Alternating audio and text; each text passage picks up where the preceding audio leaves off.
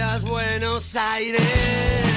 Buen día. Bueno, buen día, ¿cómo andan? Aquí estamos en Radio Asamblea FM 94.1 en Todos al Obelisco, este gran programa, el, en el cumpleaños número 11 de la radio, así que eh, le deseamos un muy feliz cumpleaños. eh, tengo muchas cosas para decir, como escucharán, eh, volví, me ausenté el programa pasado porque fue una semana compleja con el tema de los exámenes en mi colegio, tuve una suplencia excelente, escuché partes del programa, los felicito a Yo los lo que te digo que compañeros. el tipo está mal.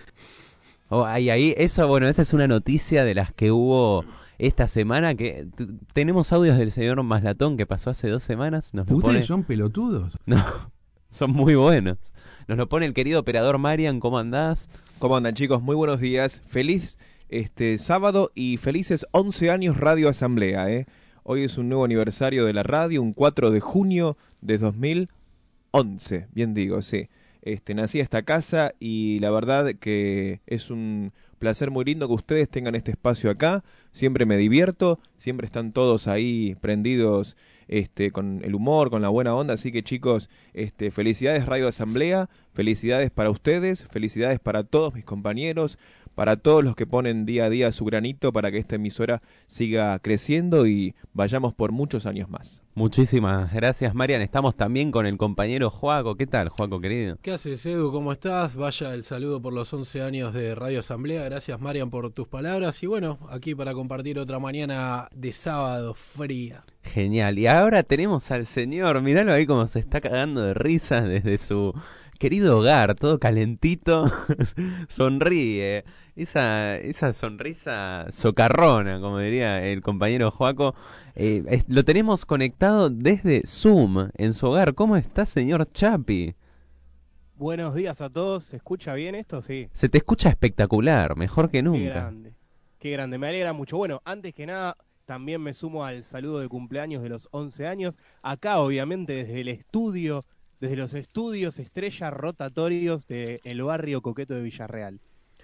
Cabe destacar que acá en la pantalla lo tenemos a, a, a Marian desde la casa y se lo ve con un fondo espectacular de la barra brava de San Lorenzo, enfundado en un poncho salteño cual infernal de Güemes. eh, y ya me imagino con esta excusa de, de, de quedarse en la casa para ver el debut de San Lorenzo en una nueva aventura, ¿no? Exactamente, así fue. Armé toda esta escena del coronavirus, porque les cuento que estoy aislado porque tengo coronavirus, pero lo armé para no ir a trabajar el miércoles y ver a la selección, y para no ir a la radio hoy y poder ver el debut de San Lorenzo Independiente. Ah, bueno, mirá, mirá cómo labura este La señor. parafernalia que se armó, la leyenda que construyó en torno a él para ver San Lorenzo Independiente.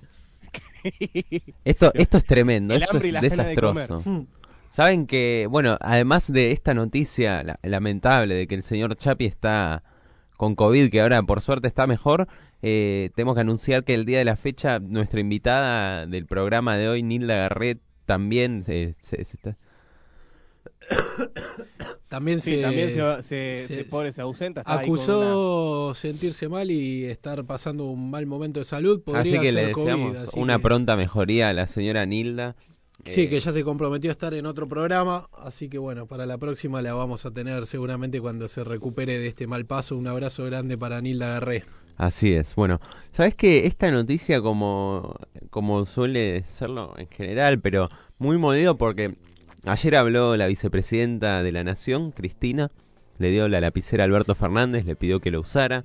Noticia importante. Sí, me, hizo acordar, ¿no? A, a la secuencia de Ocupas cuando toman cocaína en el baño que le pide la lapicera a Ricardo y le dice, no es para firmar autógrafos, sacale lo del medio. Y bueno, me, me recordó un poco toda esa secuencia de Cristina mirándole mal a Alberto cuando citaba a Spinetta, ¿no? Como diciendo, otra vez este hippie sucio. Igual ahí como que medios que se tergiversaron los hechos porque vieron que se subió ese recorte de 6-7 segundos en, la, en, la, en, el que se veía, en el que se veía a Cristina con esta cara de, uh, este hinchapelotas, pero 10 segundos después Alberto dijo, me río porque a Cristina no le gusta este Sí. lado mío Digo, hippie. no van a poder. Esta vena hippie, dijo. Esta vena hippie y, y sí, compartió, le puso cara de orto a Cristina. Todo esto en el marco del cumpleaños número 100 de IPF. Cristina es una es bastante fan como de la historia de IPF y bueno, eh, tuvo a su cargo la, la recuperación de más del 50% de las acciones, o sea que, que IPF vuelva a- a bajo dominio estatal en 2012, si no me equivoco, hace 10 años también. Así que bueno, fue una excusa propicia para, para este reencuentro entre Alberto Fernández y Cristina después de que se tiraran indirectamente. Como... Cristina un poco más directa, Alberto es más de a- apelar al off en los grandes medios. Es que igual no le hacen justicia, porque viste que muy mala estrategia y hay que ser malos con el presidente para primero poner a Cristina y después a Alberto hablando. Tienen que ser al revés, porque si no queda Alberto como un boludo, no sabe Y- y hablar. bueno, ¿no pero es, es como cuando fue la reunión esta de parlamentarios de, de Europa, ¿te acordás que dijo, me siento el telonero de los Beatles, dijo el español, Sí. que después eh, iba a hablar Cristina. Y lo que pasa es que también te cagás en la jerarquía si habla primero Alberto y después Cristina. Es cierto. Eh, estás otra vez este, limando la autoridad presidencial, Edu, golpista. Es cierto, es cierto. Pero- Igual, perdón, ¿eh? siempre fue muchísimo más conciliador, o por lo menos dio esa imagen Alberto Fernández, incluso hablando como de recomposición en Twitter y demás. Siempre se prestó una imagen más de conciliar, de dialogar y demás con Cristina, ¿no? Mm. Cristina fue la que siempre le corrió el rostro en, en todas las conversaciones, pareciera Alberto en estos últimos tres meses, digo. ¿eh? Sí, Sí. pe- pe- pero de frente, ¿no? Porque los off están. O sea, de frente juega esa estrategia y después te salen cuatro notas en Infobae, cinco en La Nación, que dice el entorno del presidente, dice que... eh, y ayer también me parecían conmovedores los esfuerzos de Cristina por explicarle, no es pelearse con nadie, Alberto, como le decía, no te vas a pelear, que justamente en relación a esto que dice Marian, de que Alberto, bueno, vende esta actitud moderada, ¿no? Conciliadora, de hablar con todos, bueno, no es pelear, que ent- entendé que no es pelearte con nadie, le decía. Co- Como una madre que lo lleva al jardín al hijo y le dice, no Sí. te vas a pelear con nadie, vos te tenés que plantar, tenés que decir cómo son las cosas. Precavida Pobre- Cristina, demasiadas advertencias en este cumpleaños de IPF. Además de cumpleaños de IPF, es el cumpleaños de mi querida hermana Sofía Vilches. Así que le mandamos un saludo afectuoso desde de los estudios de Radio Asamblea y le deseamos unos muy felices 20 años. Saben que eh, dentro de estas efemérides, va, va, dentro de estas, vamos a mencionar unas efemérides que considero muy importantes. Hoy 4 de junio, además del cumpleaños de Radio Asamblea, que ya entra como efeméride en nuestra historia nacional, tenemos, se cumplen, a ver, 76 años de la asunción del general Juan Domingo Perón en su primer mandato en 1946. Qué bueno sería tener una nota, un dirigente o una dirigente peronista de fuste clásica histórica para hablar de esta fecha. Está resacado este pobre Nilda, no, pobre no, no es culpa de ella, qué mala suerte tuvimos. Qué No, mala bueno, suerte sí. hemos tenido. Pero bueno, pobre Nilda, así que de vuelta le, le, le deseamos que, que se recupere. Ahí te pasé otro cumpleaños, Edu, para A ver. festejar hoy. Hoy cumpleaños 134 años Villa Crespo. Esto está espectacular. A ver, les tiro la promo. Sábado, este sábado 4 de 14 a 18 en Tames entre Aguirre y Velasco. Va a haber bandas, comidas, shows. Esto es espectacular. Así que están más que invitados. Lo organiza el gobierno de la ciudad de Buenos Aires. Así que pueden ir ahí. Repito la dirección. Tames entre Aguirre y Velasco de 14 a 18 horas. Más Edu. no- sí, Edu, Sí. ¿sabés quién es Bruce Springsteen? Bruce Springsteen, me suena mucho. No, Bueno, pero estos pibes están perdidos. Esta, esta- esta juventud todo el día con el chingui y el trap y todo eso. Sí, es que yo solo escucho los Beatles, ¿viste? Está No. bien, no está mal. Pero Bueno, ¿sabes? es un, Sí. un cantante muy importante, le dicen el jefe de boss de los Estados Unidos, y en el año 84, un día como hoy, publicó su mayor disco que es Born in the USA. Ah, bueno, esa canción la conozco, pero no, no, no tengo claro eh, quién es, eh, porque, bueno, no soy de ese tipo de música. Que es una, cris- una crítica, el disco en sí, bueno, esa canción específicamente bastante feroz a la, a, bueno, al derrumbe del sueño americano y Ronald Reagan la tomó y la hizo el emblema de su campaña y Bruce Springsteen decía, te das cuenta que no habían entendido nada, ¿no? Eh, igual para mí Reagan entendió todo y le importó un carajo, sinceramente, y dijo, esto se escucha ahora, vamos para adelante, así ganó las elecciones por, por paliza el amigo Reagan. Así que un abrazo Eh, Sí. Bruce Springsteen, el único jefe que merece respeto. Saben, hay algo de lo que quiero hablar que es eh, siempre cuando estamos haciendo el repaso de las noticias, eh, es habitual hacer un repaso de lo que pasó en los medios, que esta semana hubo un cruce bien picante entre dos personas que no se encuentran en las antípodas ideológicas, que son eh, gorilas los dos, quizás muy gorilas, pero uno es más gorila que el otro. Hubo un cruce en Radio Rivadavia, en el pase entre Babi Echecopar y Cristina Pérez. Babi diciéndole que no era lo gorila que debería ser, básicamente, como, como pasó con Alfredo Casero y Luis Majul. No sos buena compañera, le dijo en un momento. O sea, No. ya se fue a lo íntimo, a lo personal, más Pero allá encima de- al aire, un poco de decoro, ¿viste? La- Sí, hablábamos con María, ¿no? En la semana preparando esto de qué terreno problemático ese concepto de el pase. Primero que ya es polémico de por sí el nombre y segundo que es como una frontera donde se suelen agarrar conductores con los del programa que viene, ¿no? Podés- nosotros acá no tenemos pase porque no hay nadie ni antes ni después, pero me gustaría experimentar alguna vez ese ese interregno llamado el pase. Por ejemplo, Longobardi y la Nata se solían agarrar seguido. Ahora da la nota a Babi Checopar. Claro, eso está... Igual yo banco el pase, ¿eh? todos los pases que nombraste son todos consuetudinarios marqueros. No, pará. No, esta yo es no me una hago cargo de declaración muy fuerte. No, no, yo no me hago cargo de esa declaración. No, usted lo dijo nada más, yo soy, yo me. No, me- no, me hago no, no, yo dije otra cosa. Yo dije que es un terreno en disputa el pase y que se le podría poner otro nombre como la transición. Pero sí, acá va, se- eso queda mejor, queda más lindo. porque decía Babi Echecopar que cuando él trabajaba en Radio 10 no se podía tocar a tal o cual conductora o conductor, etcétera, porque se acostaba con gente de la cámpora. Y ahora, ahora se queja de que no se lo puede tocar a la reta. A la ¿no? reta, sí, sí, que le ofreció, le dijo, tengo esta pauta para vos, con todo. Entonces Cristina Pérez salta y dice que le parece, da a entender como que es un concepto machista, como que no tiene que ver con quién se acueste cada A esto hemos llegado, ¿no? Y Babi Echecopar dice, bueno, yo te quiero mucho, así que lo voy a dejar acá, eh, vos sos mala compañera. No quiero hacer más pases con vos. No quiero dijo. hacer más Fue muy sincero. Corta la bocha, se paró y se fue. Y en el, estudio, ¿eh? en el estudio, en el pasillo lo esperaba Navarro para justicia. ¿Sabes? No, mentira, eso. ¿Sabés quién fue también muy tajante esta semana en la legislatura? Fue el señor, el marido de Pampita, Roberto García Moritán. Estuvo picantísimo. Se enojó Emanuel Ferrario, el, el presidente de la legislatura, va, el presidente de la legislatura del bloque, de la comisión, no sé, presidente de los legisladores, sí.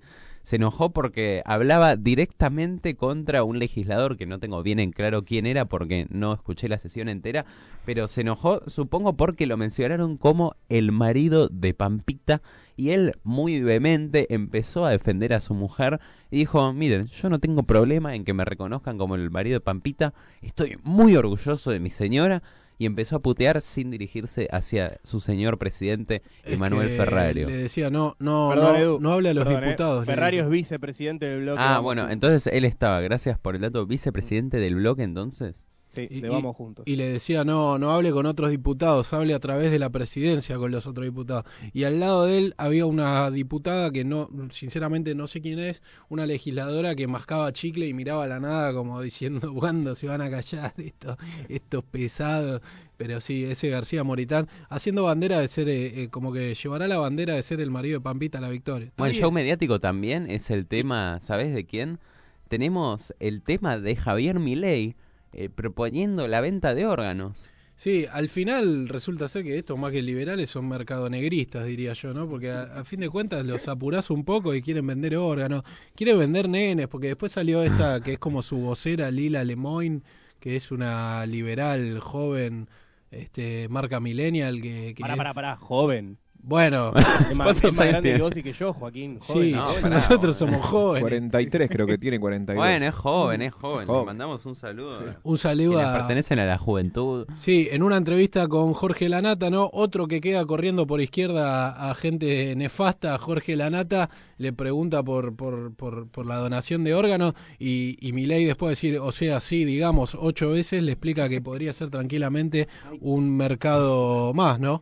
Lo- bueno, Perdonen, Estamos teniendo con unos problemas técnicos con- con el gato que Yo lo que te digo que el tipo está mal. Ahí está, y lo dice. está. Che, bueno, eh, y otra noticia que estamos pasando muy por alto, pero que fue muy importante, fue la consagración de la selección argentina en el mítico estadio Wembley. Primera vez en la historia que Argentina gana en Wembley, y eso que han pasado muñecos como el mismísimo Diego Armando Maradona por ese mítico estadio, que casi le marca un gol igual al que después hizo en, en, en México 86 a los ingleses. El turco García pasó la historia por meterle un gol a, a Inglaterra de cabeza en un empate 2 a 2, y ahora por primera vez Argentina ganó la finalísima contra el campeón de Europa, que es, Es, una Italia alicaída porque no va al mundial, pero que no deja de ser un selección, una selección con cuatro títulos mundiales, campeona de Europa, ¿no? Una lección de fútbol de, de la escaloneta que, que ganó con goles de, de Lautaro Martínez, Di María y Paulo Dybala en ese Es- final sí. eléctrico, ¿no? es cierto porque es espectacular. Nosotros ahora en esta época del año estamos en plena época, diría yo, independentista, hasta el 9 de julio. Eh, y es increíble cómo esa pasión que tenemos por juntarnos todos e ir contra los ingleses. Tenemos que decir así, estamos jugando contra Italia en el estadio Wembley. ¿A quiénes se les cantaba? A los ingleses. Me Y parece espectacular, es lo que se debe hacer. Yo, yo creo que tenemos más, más problemas nosotros con los ingleses que ellos con nosotros, ¿no? Es como que ellos son muy maradonianos. Eh, obviamente, en la relación que tenemos con respecto atravesada por las Malvinas, eh, somos las víctimas en algún punto porque somos lo que estamos perdiendo, ¿no? Entonces es lógico que vayamos a buscarlos. Pero también creo que, obviamente, si, si metes mucho la cuchara, ellos también se van a enojar. Pero me parece que ellos está, está todo bastante bien con nosotros. Y bueno, nosotros le tenemos un poquito más de bronca, que nos lleva a estas alianzas tácticas con escoceses, irlandeses, ¿no? Con toda esa parte de- del Reino Unido. Bueno, los irlandeses no son del Reino Unido, pero... Tremendo. ¿Sabes? Juego también dentro, lo podemos considerar también como una efeméride. Hoy, bueno, hoy, ayer se cumplieron, ayer o anteayer quizás, eh, no recuerdo bien la fecha exacta. En esta semana se cumplieron 30 años del disco de Fito Páez, el disco más vendido de la historia del rock nacional, El amor Animal. después del amor. Qué poca precisión. Fue el primer día que, el mismo día que jugó la selección. Claro. Ah, no sé cuándo jugó la selección. El miércoles. El miércoles. El miércoles, Sí, gracias. ¿Qué fue? A ver, ¿cuándo fue la fecha? Ahora me dice animal. Primero de junio. Ah, muy bien. Primero de El junio. primero de junio se cumplieron 30 años de el discazo de Fito Páez, gran artista nacional, el más vendido de la historia del rock. Y acá surge también este debate en Twitter muy picante, ¿viste? Los que siempre tienen que pronunciarse en contra de los artistas populares, ¿viste? ¿A quién mierda le importa Sí, lo que he- vos he- opines? he Hizo visto- feliz al pueblo. No, y llegar a, a esperar ese... Está bien, entiendo que ese día te va a dar alguna, algunas visualizaciones más porque te referís y obviamente el tema está en el tapete, entonces llegás a más audiencias, pero claro, qué necesidad de venir eh, ser un ogro. Yo Sí, cuando- aunque no sea el día, ¿viste? ¿A quién, Claro. a quién no, cuando se celebra algo que no me gusta, digo, bueno, ya fue. O sea, a mí me parece mucho más punk decir, este disco está buenísimo, pero esta canción es una mierda. Y ahí es como que me parece que, que tiene mucho más punch que decir, nah, este disco, este artista es puto, escuchen tal o cual cosa. Esa como, ese elitismo, ¿no? Y encima De- vos entrás y viste, aparece en la biografía de escucha Harry Styles y Nati Peluso, Sí, ¿viste? Sí, sí. ¿Con qué autoridad? No. ¿Qué tupé? Che, y mu- musicalmente quiero hacer una más este, de, de este potpourri, que es el Día del Heavy Metal. La diputada chaqueña que pidió instaurar el Día del Heavy Metal, en, eh, un día provincial, en Chaco, ¿no? Se, se Ahí- ahí trata la- de la- la diputada Andrea Charole. Acá Marian festeja en la cabina. Ahí no lo ve Chapi, lo, lo mostramos a Marian con la, la, la pantalla. Sí, no, este, una iniciativa, bueno, bastante original ante un género tan bastardeado en la historia de la música, pero ¿Por ¿qué bastardeado, Marian?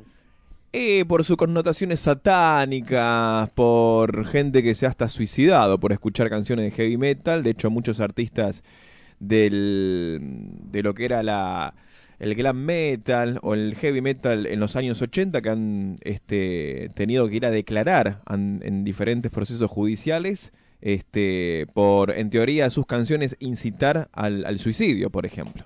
No, igual acá te, te pongo un paréntesis. Para mí no se suicidaron por las canciones, sino por mil cosas más. Y las canciones terminaron siendo el Siendo- chivo. Sí, el expiatorio, sí, sí, sí. Bueno, pero Marian está saliendo cada vez más del closet con estas, estos placeres no tan culposos, satánicos, nuestro operador.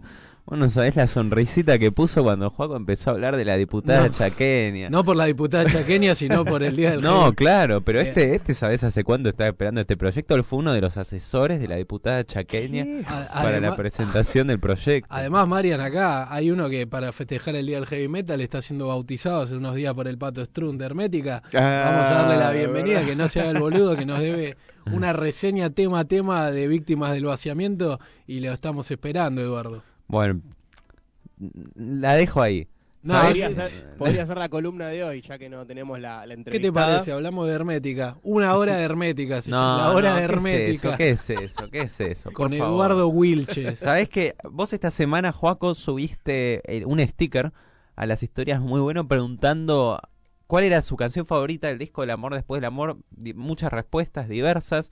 Tráfico por eh, Katmandú, después La Rueda Mágica, después, eh, ¿qué más? El amor después del amor. El amor después... de- No, eso me sorprendió. El amor después del amor no salió. El- eh, no, no, no, no.